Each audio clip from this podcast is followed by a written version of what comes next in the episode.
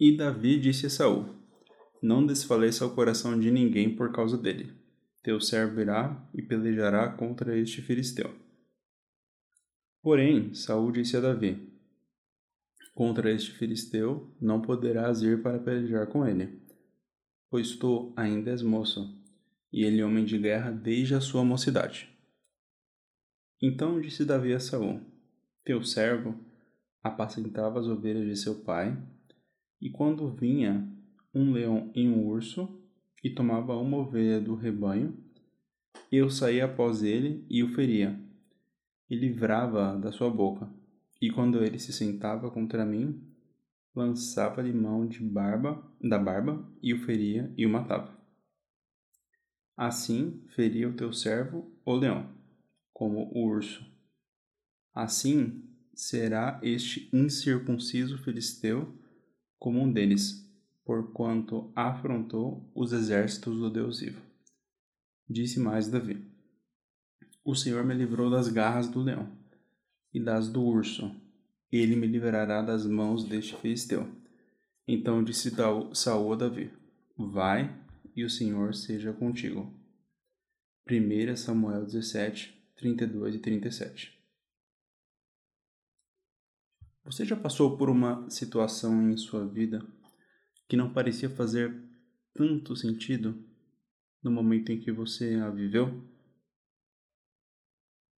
Às vezes, passamos por situações em nossas vidas que consideramos difíceis de se compreender e que nos fazem questionar o porquê, qual é o motivo de Deus permitir que elas aconteçam, pelo menos conosco. Às vezes, essas situações representam o preparo do Senhor em nossas vidas para que num tempo futuro estejamos prontos para lidar com situações ainda mais difíceis. Na passagem de hoje, muito popular por retratar parte da batalha entre Davi e Golias, vemos como Davi, em seu passado, havia passado por situações que, em seu entendimento, provavelmente até mesmo quando ocorreram, eram ainda mais desafiadoras que aquela situação atual de Golias que ele estava passando.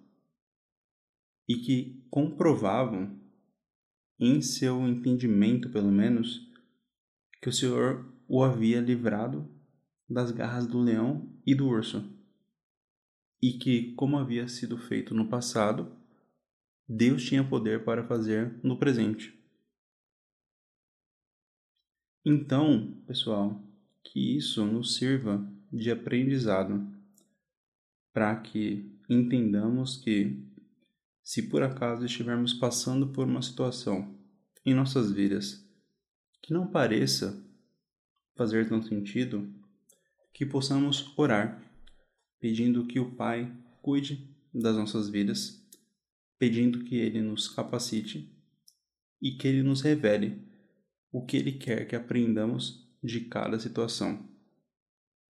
Será que Ele quer que, assim como Davi, possamos reconhecer o quão Ele pode nos capacitar para lidar com situações difíceis?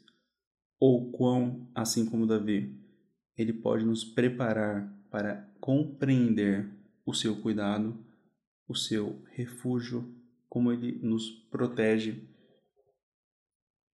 Reflita sobre isso e peça que o Senhor realmente possa te conduzir e te levar a este entendimento, para a honra e glória do Deus Pai. Deus abençoe, fique com Deus e até a próxima!